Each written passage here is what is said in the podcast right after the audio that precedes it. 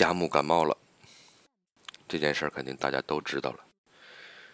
其实本来还想在病中坚持更新，无奈嗓子还是很不给力。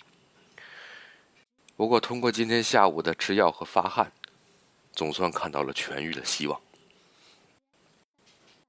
感冒啊，本来是很伤感的病，为什么呢？因为寂寞的人，感冒就会拖得特别特别长。因为他自己也不想痊愈。家母这次感冒好的很快，我想，是因为有很多的人惦念我。感谢大家，咱们明天见吧。